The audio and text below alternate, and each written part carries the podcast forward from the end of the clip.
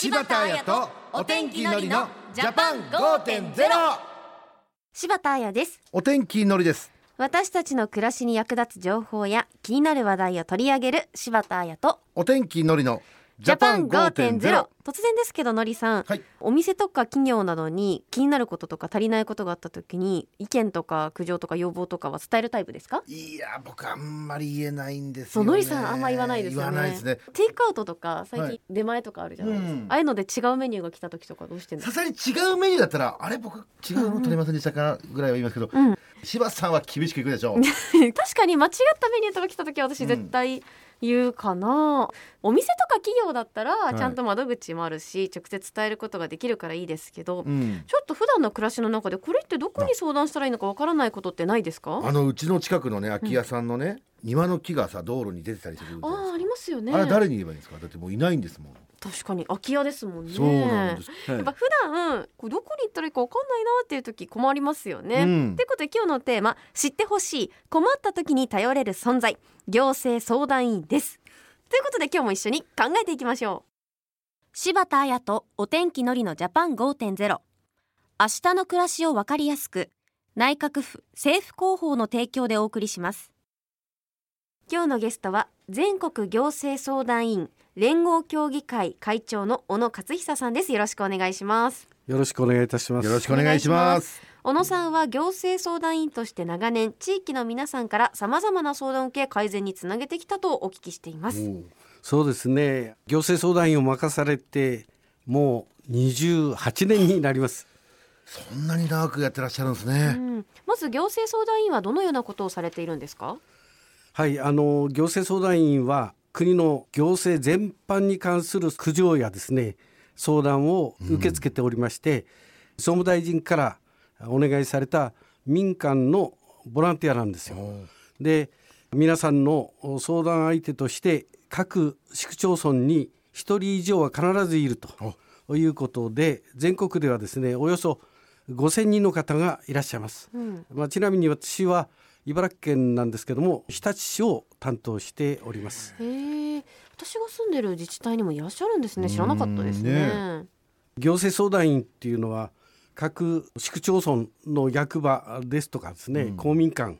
そういったところで皆さんのお町のですね身近なそういった場所で定期的に相談所を設けて相談を受け付けておりましてですね、うん。皆さんのお住まいの自治体の広報誌などを見ていただくと、毎月の行政相談の、まあ、日程が載っているわけなんですよね。ぜひあのお確かめいただきたいなとこういうふうに思ってます。はい。この受けた相談はこの後どうするんですか？相談においでになった方からまずじっくりですねお話を伺いまして、ん。その上でですね問題解決に向けた、まあ、アドバイスをしたりどこに相談すればいいか窓口をお教えしたり、あるいはまたすぐに解決できないような問題もありましてですね、うんそういった場合はあ関係機関に対してえ改善のお申し入れをするというようなことをやっております。はいということは行政相談員は国民と行政をつなぐ架け橋の役割を担っているということですね、はい、その通りです。どんな方々が行政相談員として活躍されているのでしょうか？そうですね。あの学校の先生だった方あるいは主婦の方、弁護士さんあるいはまたお医者さんなど様々いらっしゃいます。やはりあの長年その地域で暮らしていてですね地域の皆さんのために活躍されている方地元のことをよく知っておられる方が大体勤めておられますね。で、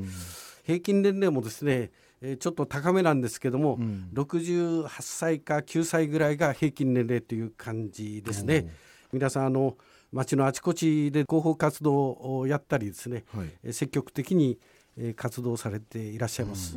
地域でも一目置かれる方が行政相談員になっているということなんですね、ちなみに小野さんは本業もお持ちなんですか？はいあの普段はですね茨城県の高等学校の理事長をしております。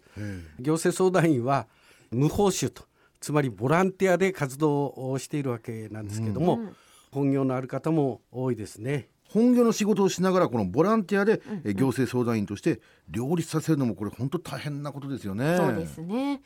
昨年の秋になりますけども全国およそ80カ所で行政相談員制度の、まあ、60年を振り返るパネル展を開催したわけでありますが、うん、今後もですね行政相談員の活動をどんどん紹介していきたいと思いますので、うん、ぜひですね関心を持っていただけると大変嬉しいと思います。わかりました。具体的にはこれまでどんな相談が行政相談員に寄せられ改善してきたのでしょうか？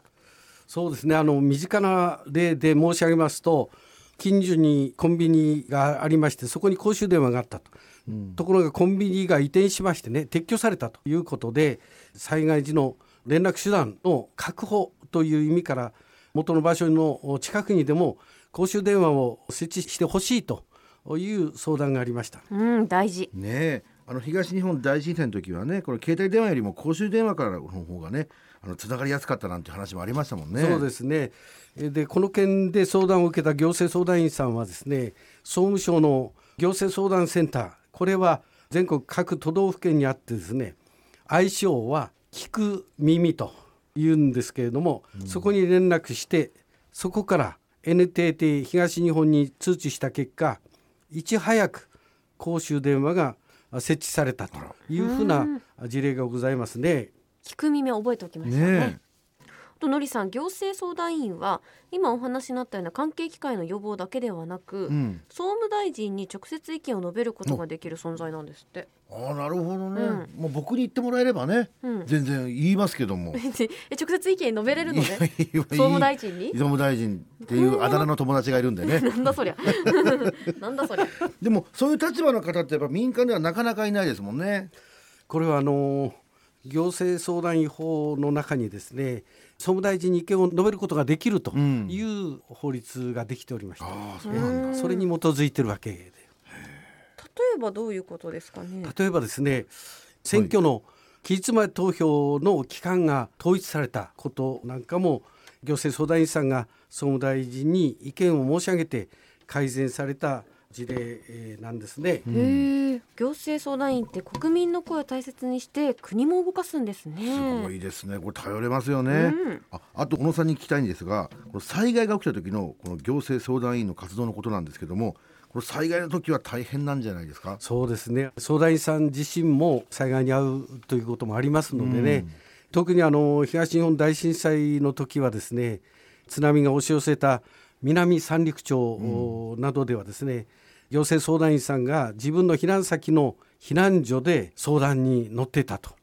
避難所でですか？そうなんですね。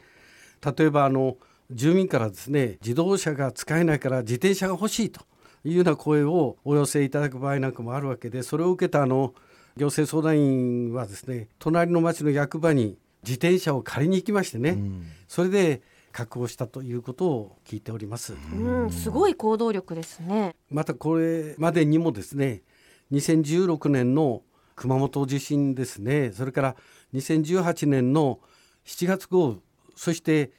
一昨年になりますけども、2019年の台風19号の時などは総務省が自治体や行政相談員さんと協力して特別行政相談所というのを設けましてね被災者からの本当にいろんな相談に当たったということをしております。今この時間もこの全国の行政相談員の方々が皆さんからの相談を受けているかもしれないですもんね、うん、ラジオをお聞きの方が行政に何か相談したいことがあればどちらに相談すればいいですか？はい。お近くの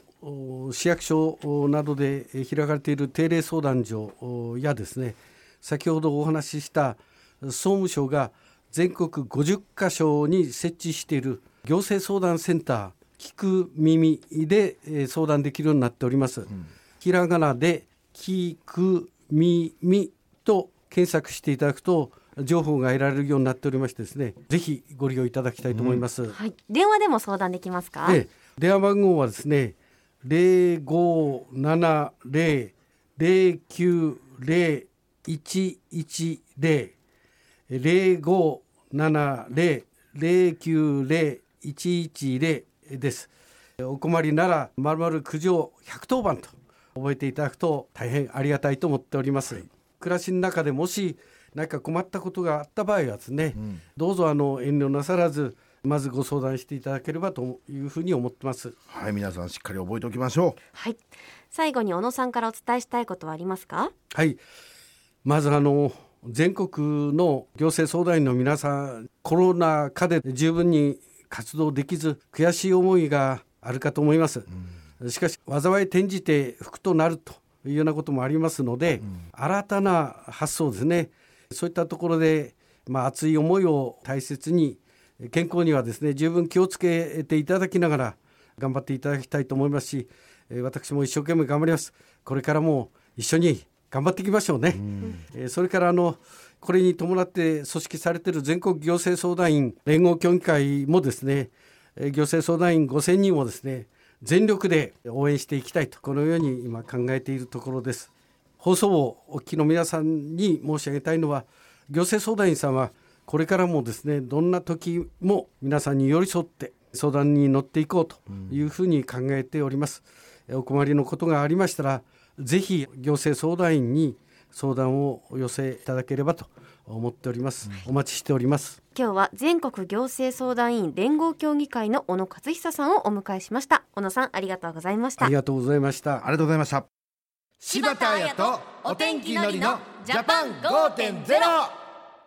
さあ今日は行政相談委員についてお話伺いましたがのりさんいかがでしたか、知らないかったんですけどうも、ん。この知らなかっただけでいろんな方のおかげでねこのいろんな方の優しさでこの社会ってのは成り立ってるんだなっていうボランティアでしかもやられてるっていうのがすごいなっていう、うん、そして困ったことがあったら聞く耳で検索して気軽に相談してほしいですね、はい。さあ次回は地震保険について取り上げます。のりさん地震保険入ってますか？いや入ってないですね。柴田さんは？いや火災保険は多分入ってるんですけど、地震保険入ってない気がするな。そうだね、うん、ただ地震っていつ来るかわかんないですからね。そうだねそのあたり次回専門家にお話聞いてみましょう、うん。ということでここまでは柴田彩とお天気のりのジャパン5.0また来週。